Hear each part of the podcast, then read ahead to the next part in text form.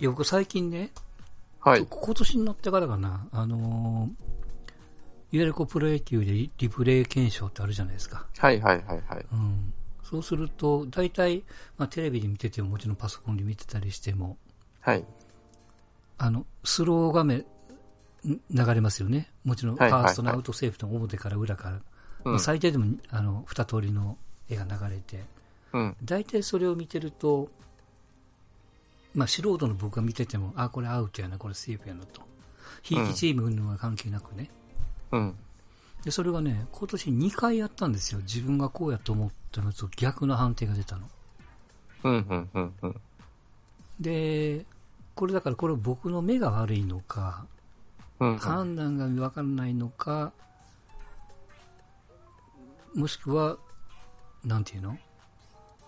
あの、流れてる映像が、わかりにくい映像が流れてる、そっちが悪いのかみたいな。うん。判断する人間が悪いのか、いやいや、そのリプレイの動画そのものに問題があるのかと。うん。っていうのをちょっとまあ、あの、今年初めて考えたんです。はい。で、やっぱりリクエストってもうちょっとなんとかならんのかなって思いながらも、うん。考えてる一方で、この前の、ちょっと野球、スポーツは違うんですけど、サッカーの、あの、J1 の浦和とはいはい。湘南湘の、南ですね。はい。ね、ゲームであの、ゴールの云々ってあったじゃないですか。はい、ありましたね。うん。あのー要するに、ゴールの右ポストの内側を叩いて、左側のサイドネットを、うん結果いらしてゴールだったんですけども、そのボールが、えー当時、浦和の西川ゴールキーパーに帰ってきたから、うん。うん。えー主審は結構7枚前しか見てないから、そう奥行きが見えなかったと。で、その判断するのは実はあの、副審というか先審というか、うん。あの人もちょっと角度が悪くて、もう一つ言うと、サイドネットに当たったボールがなんで西川のところに帰ってくるかと。うんいや、そうすると、いやいや、実はその、う右側のポストの内側を叩いたボールが、左側のポストに当たって帰ってきたんやとうん。いうふうに判断をして、えーまあ、あれがインプレというかこうノーゴールの判定にしたうん。という話をね、はい。あのーもうこの前のというか今週の前にあの徳地さんからも教えてもらいましたけども YouTube でも上がってますけど J リーグジャッジリプレイっていうはい。 DAZN でもやってますけどもねはい。その回にあの、えー今あの原博美副チェアマンですよとか、はい。はい。はい。えーレフリーの、えー何？シニアマネージャーみたいな上川さんっていう人がワールドカップで笛を吹いたはい。はい。はい。人も出てきたりとかねでそれでこう検証してるわけですよはい。で、その一方で、あのトラブルがあったところに、えーチェアマンあれなんとかさん、村井さんか、うん。が現場に行ってインタビュー受けてるんですよね。うん。で、いやいや VL がやっぱ必要やねと、一応準備はしてるんやけどもと。うん。っていうのをこう、即時にサッカーは対応できるんですよね。うん。対応できるとか対応してるというか、公開しようとするんですよ。なぜこういうことが起きたのか、うん。じゃあこれ起きないようにするにはどうしたらいいのかと。うん。で、誤審と言われてる、その、何、令和の大誤審って今言われてますけども、はい。それをこう、ジャッジをした審判は、あの、うじゃあどういう流れでこういう判断をしてしまったのかうん。とか。そういうのを全部解説してくれてるわけですよね。うん。で、わかりやすい、その原さんもこう、んま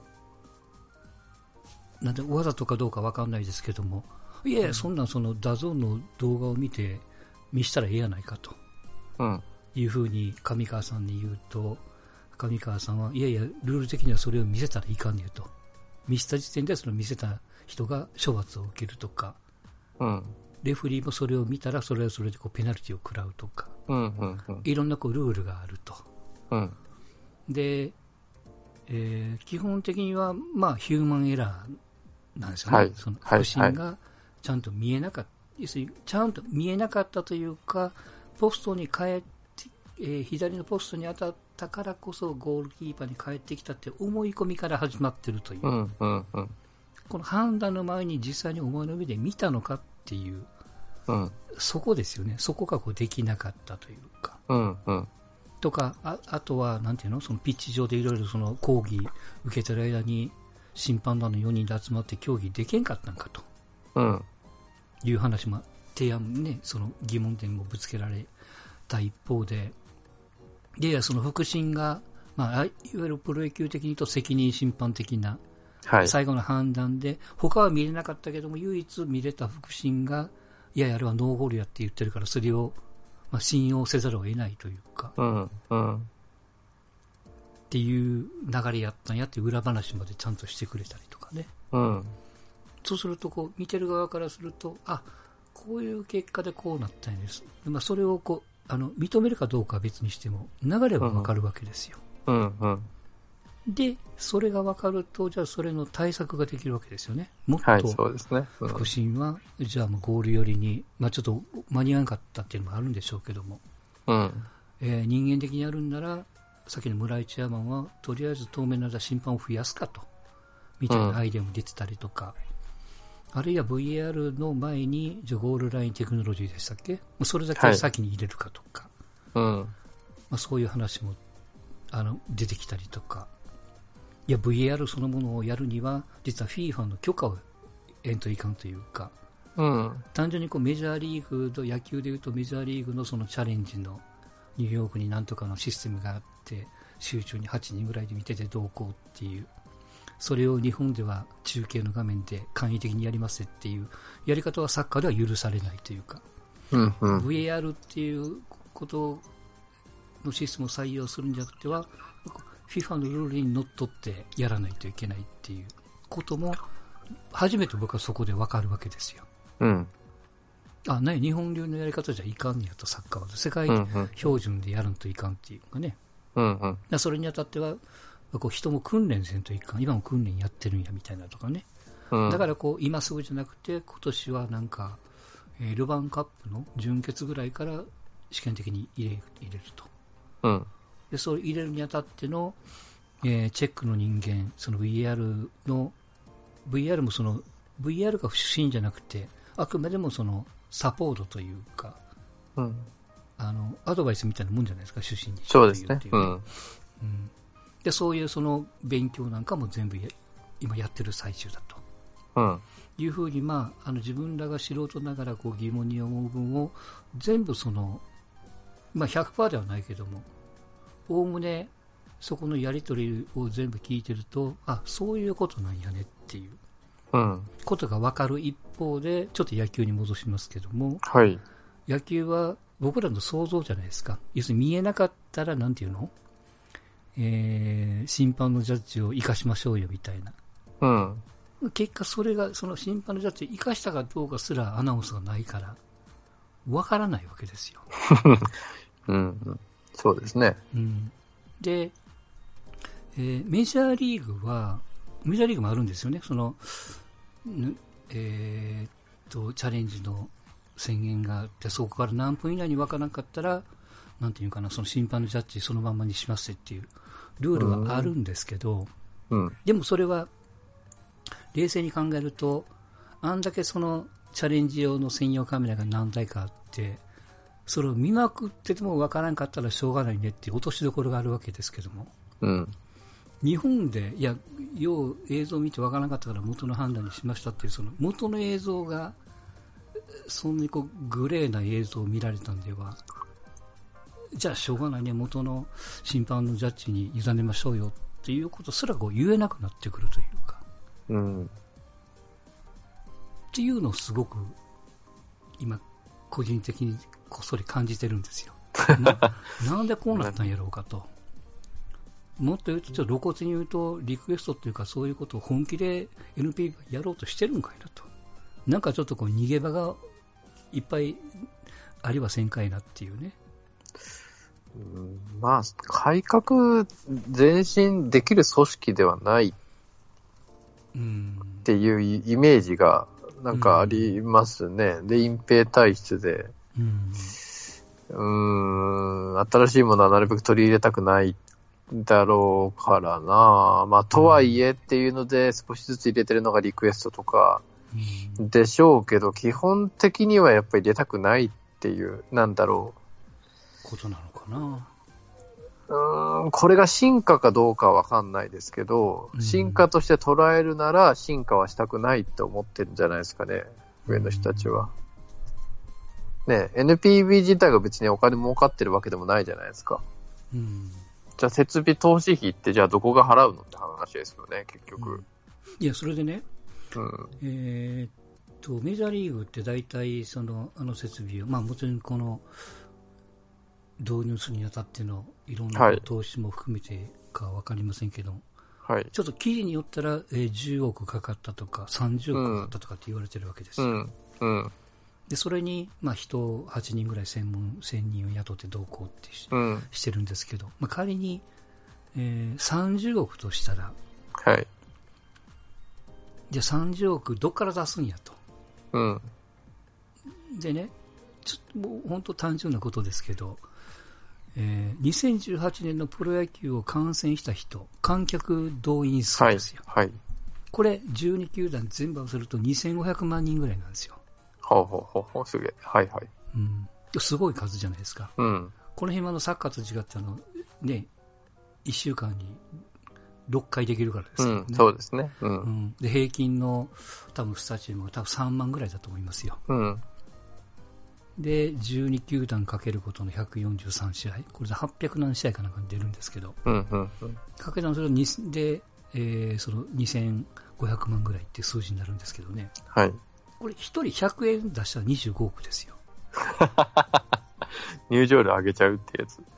うん。あの、原資をどこから引っ張ってくるんかっていう、まあ仮にね、無理くりうん。弾こうとすると1人100円ですよ。うん。うん。これでも1年に1回でいいわけじゃないですか。1年に1回というか、えーっと、1年だけでいいわけじゃないですか、30億を。うん。そう30ですね。億毎年かかるわけじゃないから。うん。で、もっと言うならば、この30億をネーミングライズしちゃえばいいんですよ。ああ、なるほど。その選んでると、あの、見てるときに CM を流しちゃえばいいってことか。例えばその ZOZO タウンなんとかシステムでも何でもいいいいわけじゃないですか。うん。今、ZOZO ちょっと大変そうやからなかなかね、ちょっと難しいかもわかんないけども。うん。で、そうやってこう全額じゃないにしても、そこの5億とか10億とか引っ張り込めると。で、年間8人とかまあ10人にしてもいいけども、これが仮にじゃあ、年収1000万としても10人だったら1億じゃないですか。はい。うん。もう1億相手知れてるって言いますけども、うん。なんぼでも引っ張りはありますね、これが。そうです。ね。うん。うん。とか、まあ、各球団から、なんていうの？その、入場料の何パーセントか、ちょっとプールしなさいよとか、そんなやり方も多分できると思うし、本気でやる気になりゃ、どんだけでもできるんだと思うんですよね。まあ、単純にやる気がないんだ。け結果的にはね。うん。で、もっと言うと、テレビ局にも逆に NPP が投資をしちゃうというか、テレビ局の、なんていうかな、中継カメラを台数増やせと。金は払うからとかっていう。そうすると、うん30億の投資なんかしなくていいわけですよ。自分の持ち物にしなくてもいいし。うん。まあ、人間だけちゃんとせんといかんかもわかんないけどもね。うん。あれで、メジャーがよくやってるスーパースローとかね。ああいう画面も多分ないと思うんです。わかんないけど。うんまあ、そうでしょうね。うんだからそういうなんかルールを作る、その代わりね、チキンバレーちゃんが昔よく言ってた地方球場でできないよっていうことにも、まあなりかねないんですけど、うん。そね。辺はテレビ局にそこだけ、あの、高いカメラ持ち込めって言っちゃういとかね、うん。うん、カメラを申し訳ない倍作れと。そうですね。だからやりようがいくらでもあるんですよね。うーん。と、ま思っあ、たんです。で、それのことの発端がさっき一番最初に言った自分で目で見たジャッジと、今まで、まあまだゼロじゃないけども、外れたことがそんなになかったんですけども、立て付け2回ち違うジャッジになったんで、はい。なんでかいなと思って、自分の目じゃなくてこれは絵が悪いとうん。思ったから、まあこんな考えになったんですけど。うん。で、そもそもですよ。そもそも日本のリクエストっていうのは、はい。えーっと、成功と失敗の比率ってどれぐらいかってご存知ですか？成功4割ぐらいじゃなかったでしたっけ？成功というか、ひっくり返すの。大体3割5分なんですよ。うんうん。うん。まあ、これが多いか少ないかっていう議論がまずあるんですけどね。うん。これね、メジャーに行くと、はい。大体半々なんですよ。うーん。はあ、はあ、はあ。なるほどね。うん。で、この半々、まあ、ただしメジャーの半々っていうのは、ちゃんとした半々なんですよ。ちゃんとした映像を見てでの半々なわけですよ。はいはい。うん。だから僕、この実は日本の成功の3割5分っていうのは僕怪しいと思ってて。はあ、うん。本当はもうちょっとちゃんとなるんじゃないかなっていう。でそれはだから正しい映像を見れてないから、なのかなっていうのもちょっと思ってみたりもするんですよね。まあ、ちっちゃいテレビ画面で見てるみたいな話ありましたもんね。うんうん。うんあと、もうこれが面白いなと思ったのが、えー、去年かな、一昨年かな、小宮山がまあ、YouTube に動画上がってますわ。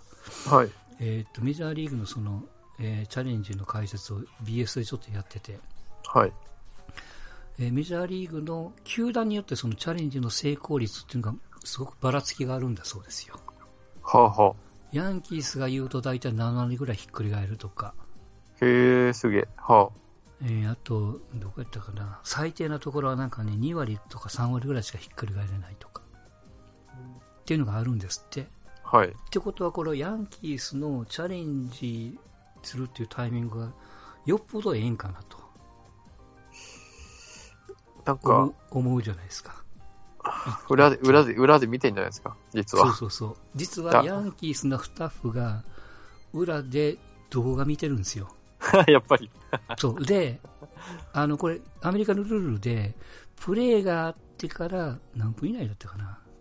なんかあるんですよ。30秒以内だ。30、はい。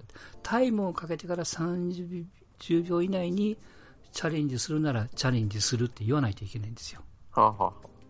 30秒超えるともうそれが無効になるわけですよね。で、この30秒の間に、ガッとスタッフが見るんです、全力で。で、これひっくり返そうな時は、あの、ベンチに電話があるんですって。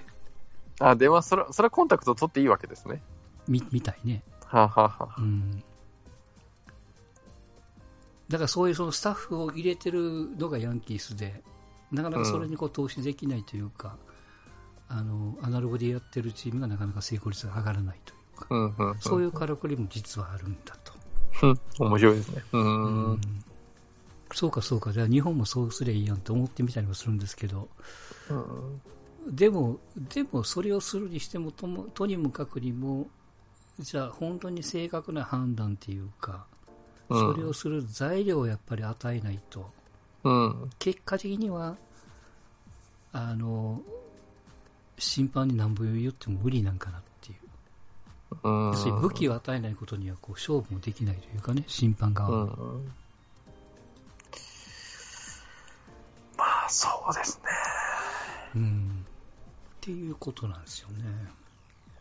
うん。いろいろ難しいですよね。お金の面で言うと、やっぱそもそも、もが NPB お金ないですから、うん。球場は、球団は盛り上もう勝ってるかもしれないですけどね、NPB はもうオールスター何回、何回やってどれだけ儲かるかと、侍ジャパンどうやって親善試合やって儲かるかしか多分考えてないでしょ、多分、基本的には。あれ、あの、新しい球団を作るときに30億ぐらいオフ制があるじゃないですか。あれもなくなったんじゃなかったでしたっけ？あれ、なくなったのかな？確か、それか帰ってきたかなんか、あ、そっか、辞めるときには返すんか、あれ。なんか10年経ったら帰ってくるとかじゃなかったでしたっけ？要するに10年間の間に、あの、運用すりゃいいんやね。わかんのかな。ああ、まあね、でも、運用して運用失敗したら返せって言われた時に首くくらないといけないですから。うんまあまあまあね。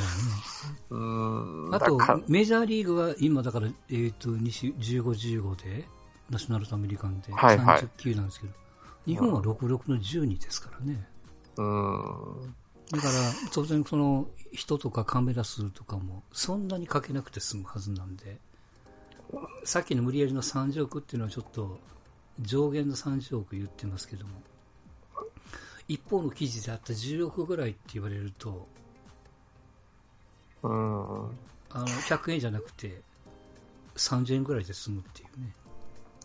まあそもそそもそもそういったものを先行投資するって頭さえもないんじゃないですかね。なんかその、うーん、その、リーグを盛り上げようっていううん。気概も感じなくないです？なんか、正直な話。NPB がですよ。まあ、もともと何の決済権もほとんどないみたいな、お飾りみたいな。うん。とこなんでそうね。うん。だから何かを決めれる、まあ、極端な何かを決めれるような立場の人たちっていうイメージもあんまないですしね。うん。だからその人たちが何かこう、積極的にお金がかかることをやろうっていうことは多分考えないでしょうから。うん。ってなるともうやらざるを得ない。やった方がいい声をもう封殺できないっていうレベルで、まあできることを最低限やろうっていう、うん。っていうい、僕はそういうイメージなんですけどね。だやっぱり、リーグがきっちりして、まあ、ね、 DAZN マネーとかも多分 J リーグうん。もちろんね。多分ね、うん。入ってきてるでしょうし、うん、だからそこら辺の、こ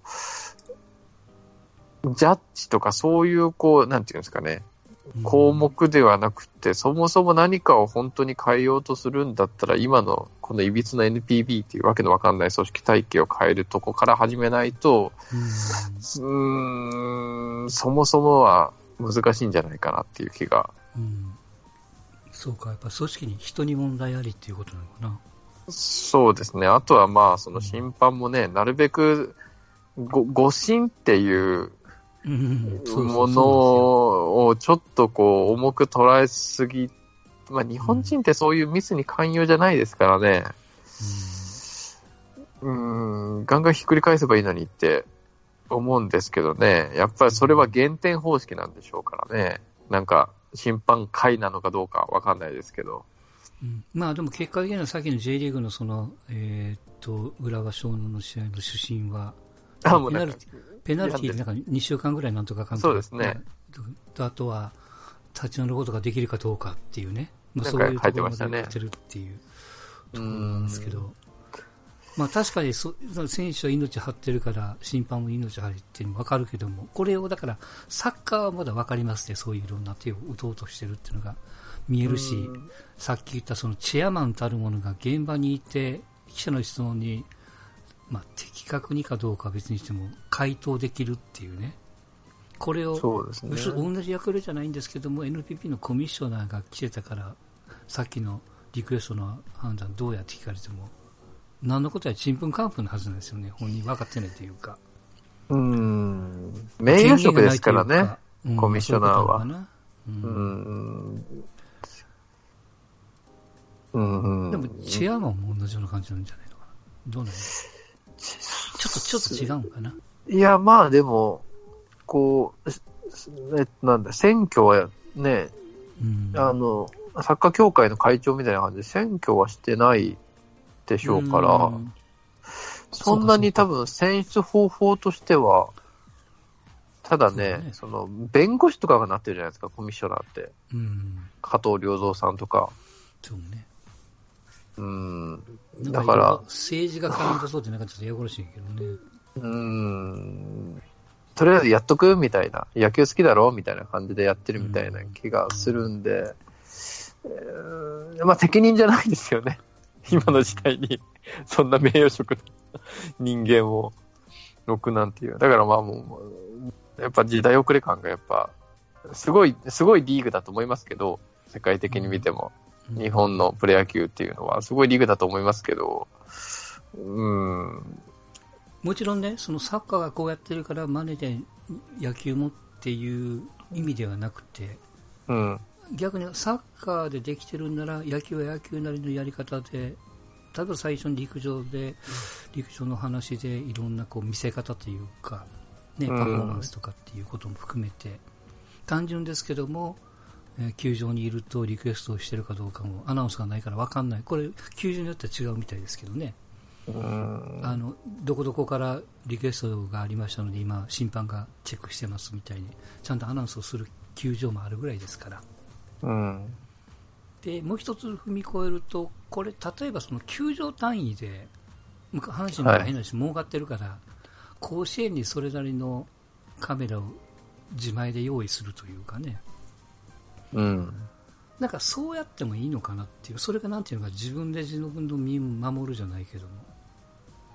まあ、でも、助け、助けることに、相手チームを助けることにもなるから、必ずしもうん自分のこう利益になるっていうわけでもないですからね。だから、うん、それがファンサービスなのかってうん。いう観点だとどうなんだろなんていうかな、うんもっとなんていうの、毎回甲子園だと、スローじゃなくて、スーパースローが見れますみたいな。う。うん、そうですね。だから、エンターテインメントとして球団が考えて、こう入れるみたいな、うん。まあバンクじゃないですかね。バンクが、っていうことなんか、かなんていうかな、うん。ドーム球場となんかいろいろやりやすいような気がした、カメラのそうそうそうそうそうそう。ううんん。ちょっとバンクが、かそういうの、オーロラビジョンもでかいのありますから、なんか金かけてそういうのやって、それがこう評判良くて他の球団がこう踏襲していくみたいな、うんその流れがなんか現実っぽいですけどね。うんうん。要するに、サッカーですらさっき言ったそれの程度であのでっかいボールが人がけるそのスピードなんか、野球のボールとかとまず違うじゃないですか、うんスピードのね。うん。で、わかりやすくなんかテニスなんかも、テニスのチャレンジの成功率も大体3割なんですよ。うん。うん。うん。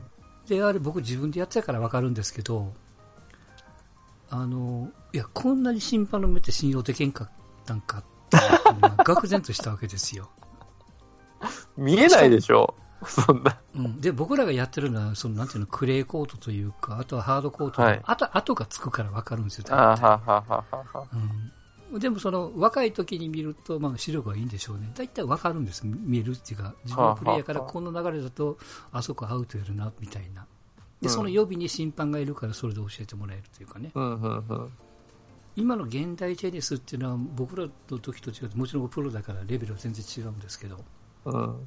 はるかレベルが高いスピードが上がって回転もかかってるボールをいかにジャッジするかっていう、うん。それで、えー選手のチャレンジの権利が制約があってでの3割だから、うん。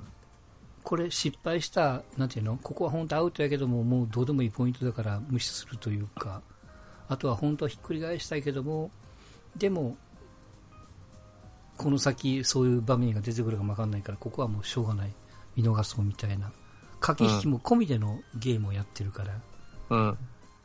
そのアウトセーフ、インアウトとか、そういうレベルではないところに今来てるんですよね。うん。で、その中で最初に言った、じゃあ、あの、この誤審という言葉が適当なかどうなのかあれなんですけど、うん。でも一方では、野球を見てる人らも正確にジャッジをしてほしいっていうのが根底にあるわけじゃないですか。そうですね。特にこの、の、なんていうのかな、えっ、と、リクエスト制度がなかったら、うん。まだそれはそれで、なんていうかな、グレーに残しておける部分があったんでしょうけど、一度こうやってこう、リクエスト制度、ビデオのリプレイ判定っていうのを導入してしまったがために、うん。よりこう中途半端なものだと、なんか、もやもや感が余計残るというか、うん。そういう時代ですね、もう。うん。うん、それをこう、じゃあ打破するためには、なんかやっぱ手を加えんといかんよと。うん。でも、ある人に言われると、やっぱ人を入れたらいいんやって言うけども、人間の目でわからないから、やっぱ機械の補助が絶対いるっていうね、うん。時代なんで、まあ、センサーを使えるかなんつうか知らんけど、アウトセーフでどっちかが入ったらダンプがつくとか、単純なことかはもうわかんないけど、うん。か、もっと精度の高いものを入れるかっていう。大体、あの、えー野球もそうです。野球は特に、どの類のリクエストのチェックが多いかっていうと、実は一類なんですって。ああ、まあ、なんか、うん、それはなんかイメージ湧きますね。ももちろんこう一塁に走るの回数が多いからっていうのもあるんでしょうけどね。うん、あの、本塁なんか、一塁の半分ぐらいなんですってね。まあもちろんこう、点数がそんなにバカバカ入らないももちろんあるんですけど。うん、そうで、ね、もこれ意外とアメリカで、アメリカでね、ビデオ判定っていう数だけを取られる、取られると、はい。意外とあの、一塁じゃなくて、二塁が一番多い。ああ、やっぱり。うん、うん。でも日本ってこのセカンドあんまりないですよね、その、ゲッツの時に足が腹ね、腹ねいっていうのを、もっと多いかと思ったら、意外とそれをこう言われないというか、なんか雰囲気アウトで見逃してるというか。そう、うん、そうですね。うん。うん、なんかそこは、そこなんかタブー、タブーの匂いしますよね。雰囲気アウト。そそこはなんか触れてはいけないみたいな、うん、ロ、ローカルルール的なものがありそうじゃないですか。うん、うん、だからこそ、えー、国際試合でやると、たまに引っかかるっていうかね。そうですね。菊池ですら引っかかるみたいな、うん、ありますけど。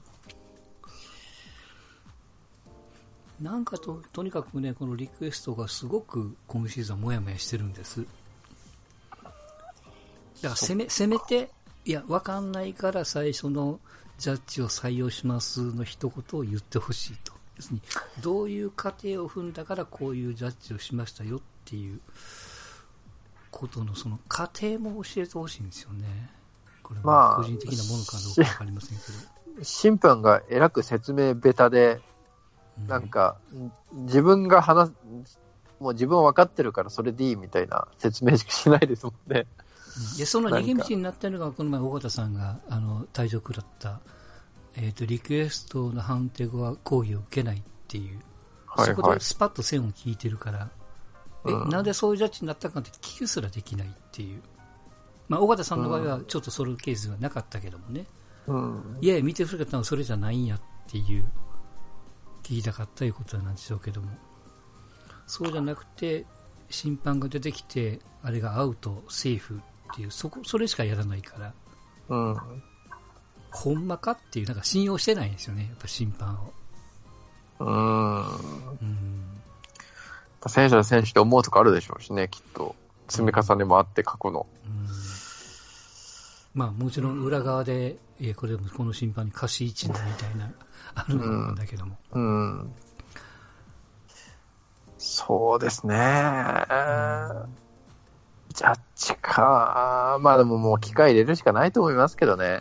もう。でね、もう一方でちょっと自分の言ってること真逆になりますけども、はい。えー、年間にまあ850、60試合ある中で、うん、去年だとリクエストが大体500回ぐらいなんですよ。うんうん。ってことは、えっ、ー、と、2試合弱に1回なんですよ。ざっと流すとね。はいはい、はい、はい。その、じゃあ、そのために言われてる30億とか20億とか10億とか、突っ込まんといかんかって言われると、それが1試合に5回も6回もあるんだったら、なんていうかな、その、うん、機械を入れた価値があるというか、うんうんうん、あるけども、本当にあるかどうか分かんない、その1回のためにこんだけの金を投資するかっていう。そう、だからそれは。言われると、じゃあちょっとなっていうふうに思う気持ちもわからんでもないっていう。そう。それはね、だからもうあれですよね。その運営者っていうか、まあ、NPB なりなんなりの、その視聴の質を上げたいかどうかっていう、うん、いうところの思いがあるかないか、だと思うんですよね、結局は。そうなのかな。うん。そこは別に、費用対効果から見てっていうまあね。ねなんか、そうなんですよ。だからこう、見る側、ファンとしての目線と、じゃあ自分がじゃあ NPB 経営側になった時に、うん、優先度がその30億手元にあった時にね、うん、で、その、リクエストの精度を上げたいがために、うん、えー、カメラとかそういうのを投資する方が先なのか、いやいや、待てよ、同じ30億使うんだら他の使い道があるんじゃないのっていう。うん。優先順位を考えたときに、そのリクエスト用の資金が上に来るんかどうかもわかんないというか、ちょっと疑問のところもちょっとあるんですよね。そう、うんまあですね。どこが負担するかっていう、まずそこですよね。うん。今のは一つの財布を考えるとちょっとそういう考えになるけども、うん。うん。なんか、うん、やり道がないのかなっていう。どんどんもちろん進化はしてるんでしょうけどね。そんな10億もかかるんですかね、そもそも。なんか高速道路の看板じゃないですけど、うん。備えかかるって思いません？正直な話。まあ、地方は抜かしたとして12球場でしょうん。う。1球場あたりそのもう8000万ぐらいかかるってイメージでしょう。備えかかりますかね今の時代で。そこが僕なんかちょっとピンとこないんですよ、正直な話。10億とかって。かカメラってどうなんだろうそのハイスピードカメラが1台何千万とかって聞いたことがあるけどもね。まあ、全部それにせんといかんかってなんと別やけどもね。うーん、そんな、どうなんですかね。なんか、えらいえらいたっけえなと思っ1000万としたら6台で6000万じゃないですか。て。はい。うん、メジャーってあの、えーっと、専用カメラが8台最低あるって言いますよね。はははは一球場に。うん。でも、それ、それは、それをなんていうのかな、テレビ、テレビ会社に投資をしてやれば、うーん。別にそのカメラは球場用だけじゃなくて、他よりも使い回しできるっていうことになればね。あれ、べ別に普通、テレビ、テレビのやつって、大体わかりません？別に何か、何かね、設備投資をする僕必要がよくかわかんないというか、別にテレビ局の映像で大体わかるじゃないですか。あれをうまく活用するっていう形にすれば別にそんな、こう、お金がどうのまあ、ってまあ、まあ、要はあれですよ、その、お金がどうこうっていうよりも、多分その中継用の用を使おうとするからややこらしいんだと思いますよ。それ使っちゃダメなんですかね。いや、ていうか、それを使うから分かりにくいんだと思うんですよ。本当にあの、なんていうの、足元だけのアップをずっと撮ってるとか、当当然そういうのって中継に使えないじゃないですか。うん。で、全体の映ってる 16×9 のその画面の、その中の、あの、一部を拡大しようとするからぼやけるんであって、うん。あるいはそのスローにしても分かりづらいんであって、やっぱそういう専用のものがあるからこそ分かるというか、いわゆるマトリックスの世界じゃないけどもね。それをするそと通常の中継にプラスアルファ当然費用がかかるし人も。今は中継用のや映像を見てるんですかね？今はそうですよね。今はそれをテレビで普通のうんうんうん。ちっちゃいモニターかなんかで見てるってやつ。うん。まあ言われてるのがパソコン用のサイズで見てるって言いますよね。ああ、なるほど。うん。あの控え室にねそれで誤信があるってことですか？うんいや、もちろん、その、最初に言った、いや、実は僕の目が年をいってるから、お前が間違ってるよって言われるかもわかんないけども、でも事実、なんていうのかな、そのリクエストっていうものをやったとしても、去年、ホームランだ、ホームランじゃないって、結果的にホームランじゃなかったです。オリックスなんとか戦で、ね、ごめんなさいしたとか。じゃあ、あれ用の対策でどうするんや、気をつけてみますで終わってるのかどうかわかんないですけど。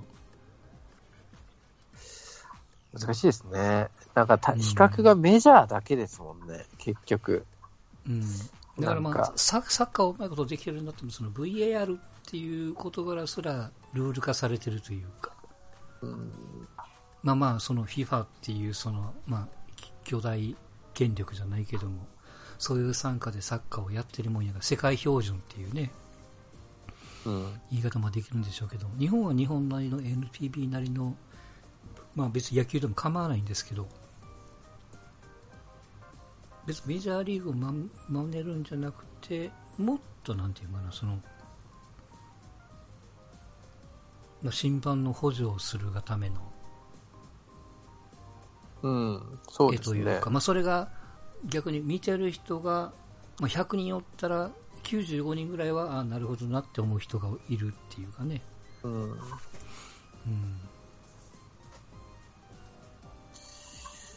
なんかそういうことになっててもいいのかなっていうのも思うんですよね。はい。竹村ちゃんいますか、いますよ。あら、はいお疲れ様です。あらお、疲れ様です。はい、もう9連勝？この余裕の笑いは何なの？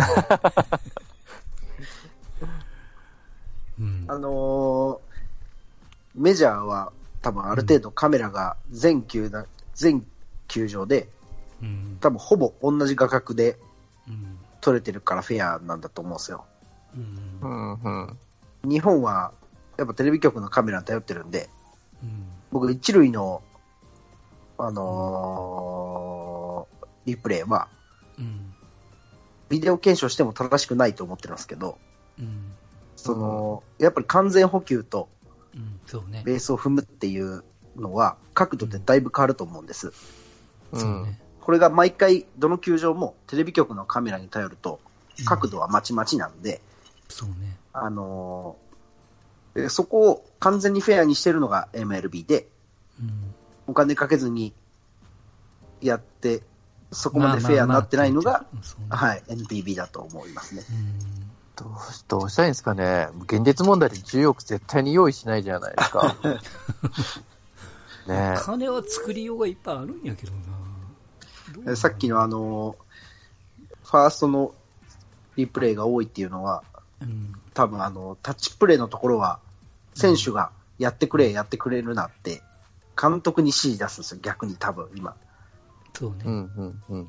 一回僕、阪神戦なんかで見てるときに、福留が、矢野さんに、福留が、えー、ホームのタッチプレイのところかな。で、矢野さんは福留をずっと見てて、福留が多分、これはっていうのを見て、出かけてやめたっていうのがあったんで、多分タッチプレイのところは、やっぱり選手の感覚で分かるじゃないですか、タッチされたかされてないかは。ううん。んで、ホースプレーのところでやっぱりやるから、どうしても一塁が増えるのかなとは。うん。あの阪神は今年に限って言うと選手から言われたら全部リクエストしますよ、うん、で竹村さんが言うように選手自信があるっていうかこれセーフやろと思うからこそ監督に依頼するんであって、そうですね。うん、自分に自信がなかったらもう言わないもんね。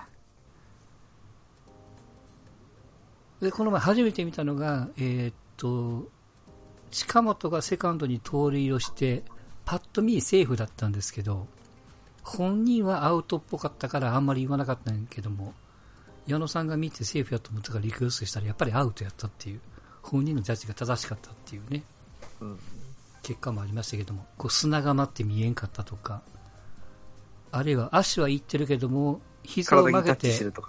そうそうそう。あの、膝を曲げてベースに行ってるから、カメラを見ると、とっくにかかとがベースについてるようなイメージだけども、実は曲がってて、まだついてなかったとかね。まあ、そんなのもう本人の感覚でしかないんであれですけども。そうなんですよ。だから一塁のタッチが多かったら一塁だけなんとかしたれって思ってみたりもね。そうですね、うん。日本の場合においては。うん、特に本当にあのグラブのそのファーストミットの中でボールが暴れてるどこの時点で完全補給かどうかっていうね。うん、そういうところもあると思うんでね。なんかそういう対策をしないとなんか何かな。えーひいき目にもあれやけどもサッカーの審判ももちろんこの人なんで失敗をするけども前進をするんですよ。対策をしてごめんなさいをしてペナルティーもかけて、一旦みんなで申し訳ないって言うけども一歩進めるんですよね。うん。で NPB っていうかプロ野球はなんか現状維持というか逆にラッキーっていう審判がいるような想像ですけどなんか 逆に戻ってる昔に戻ってるんじゃないかなっていう感覚すらあるっていうかねなんとなくあの、1点に関わるまでのプロセスに、うんジャッジしないといけない項目が多すぎるじゃないですか、野球って。そうね。そうね。いっぱい見るところがあるってことだよね。サッカーは、要するにゴールラインを割るか割らないかのところが、まあ、重きなわけ、まあ今回ので言うと重きなわけじゃないですか。うん。うん。でそこ以外のところが、それ、そその後の、その前のプロ野球になる以前の、うんじゃあ大学、社会人、えー高校、中学、小学校ってはい。ある、その裾野まで、じゃあその判定ができるかというと、うん。できないっていうのもあって、まあサッカーもそうなんでしょうけど、サッカーの場合はじゃあゴールラインのところだけでもうん。見れる可能性があるじゃないですか。まあ1点が入らない試合もあるわけで。うん。そうですよ。で、サッカーはゴールラインテクノロジーっていう、あれはあれでまた別システムがあって、ゴールを割ってるとこう、機械的に見るっていう、あれがあるんですけど、逆にこう VAR っていうビデオハウントを入れたがために、ここでもたまに言ってますけども、えーっと、わざと当たってないのに相手の蹴ったボールが手に当たってハンドって見えるんですけど、それが当たったという事実だけが印象的にガッと残っちゃって、そのプロセスは消えて、それがわざとか、わざとでないかっていうのが記憶にこう見えなくなったっていうね。うんまあ、サッカーもサッカーでいろいろ問題ね、前も話しましたけど、その得点し、とシュートを打つ前の前の前の前のプレーでファールがありました。VAR で見て、そう。ね。あの、じゃあ得点認めませんって、え、それ取るの？みたいな。うん。のもあるんで、やっぱね、このテニスほどその VAR 的なこう、ビデオ活用ってまだサッカーも野球も始めたばっかですからね。まあいろいろまあ、お金の問題なり運用方法なり、うんまあ5年ぐらいは、うんちゃらかんちゃらな。もう明確に今年のチャンピオンズリーグはもう VAR で勝つ負けるがはっきりしてますからね。本当になるやろな、本当ね。うーん。だからまあそれに合わせるように。そうね、サッカーなんか本当にやったもん勝ちの世界というか、とりあえず行ったれっていう、このシステムだとね、っていうことになるのかなという気がしておりますが。野球のタッチの仕方とかも、うん。その、ね、僕ら小学生に教えるのに、うん。やっぱり追いタッチって、うん。あの、足の方が速く入るからって言うけど、うん実際映像で見ると追いタッチでもタッチすればアウトなわけじゃないですか。うん、そううんでも審判の目から見ると、やっぱ追いタッチ行くとセーフになっちゃうんですよ。うん後ろから追っかけるからね、はいどうしてもね。うん。本当、追い立ちってよく言えたもんだなと思うけどもね。だから、その感覚すら覆ってくると、やっぱりその裾野の教育から変わっていかないといけなくなっちゃうから、うん。結構大変なことですよね大変な。そののかなジャッジが変わるって。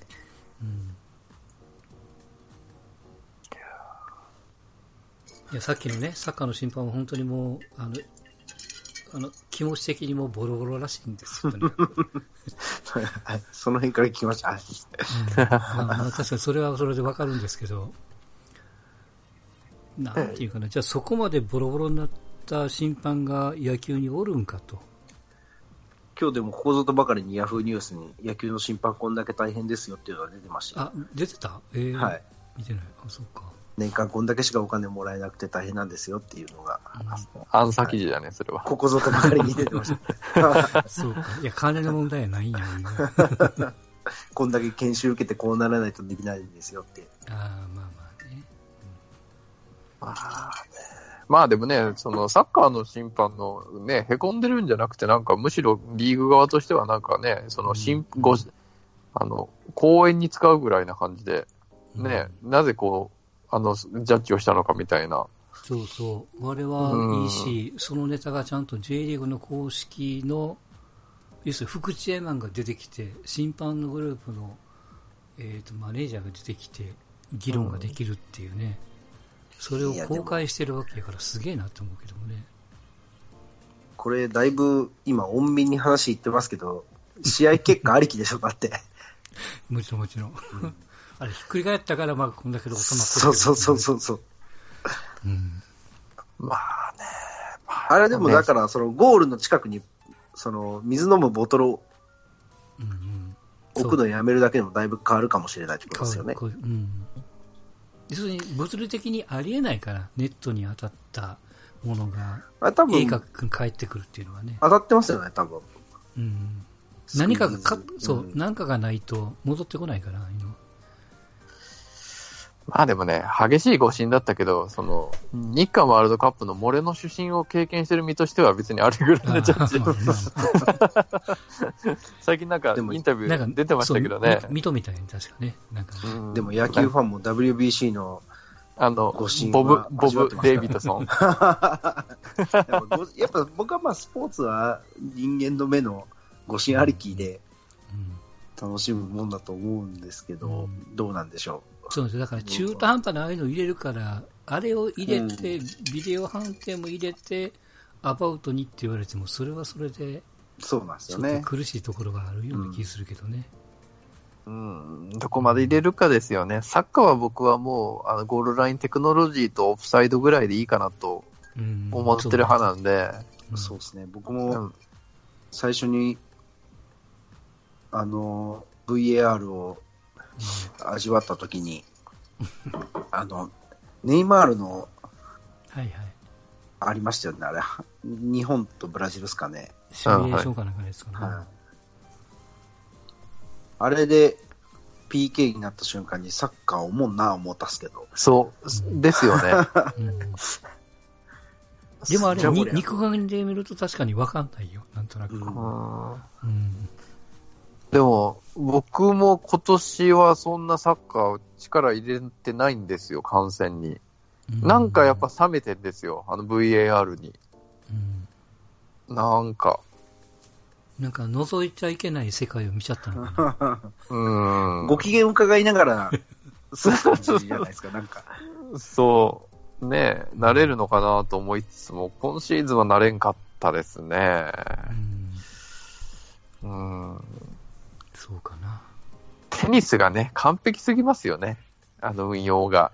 一発、一発目っていうか、まあ、テニスが多こ分最初でしょうう、からね場所。が狭いし、うん要。するに線、基準がもう1個だけやからね。そうそ外か内か乗っかってるかだけのことやから。う。うん。わわかりやすいよね。かりやすい。あれが同時に選手がラインを踏んでたらノーカウントっていうのが項目が1個増えるだけでうん全然変わるからね。あれも選手に遊びの部分があるじゃないですか、テニスは。うん。まあ遊びというか仕方なくね、あれはね。うん。あれでも、あれがまたエンターテインメントになってるから、うん。そう。だから大阪なおみが切れるんですよ。チャレンジをしてもあかんかと。で、ぶち切れるっていう。もう最後的にトイレタイムで逃げるっていうね。手はあるけども。まあまあちょっと、うん、その、日本でリクエスト制度っていうのはちょっと、あの、まあ個人的な思いもいっぱい、大変はそうですけど、特に今シーズンはなんかすごくいろんなところがあって、考えてみたりもしましたけども、30億なんかすぐ作れるなと、まあね。結果でしたけどもね。うん。まあ、やる気でしょ。単純に。そういうことになるよね。うん。っていう感じでございましたが、はい。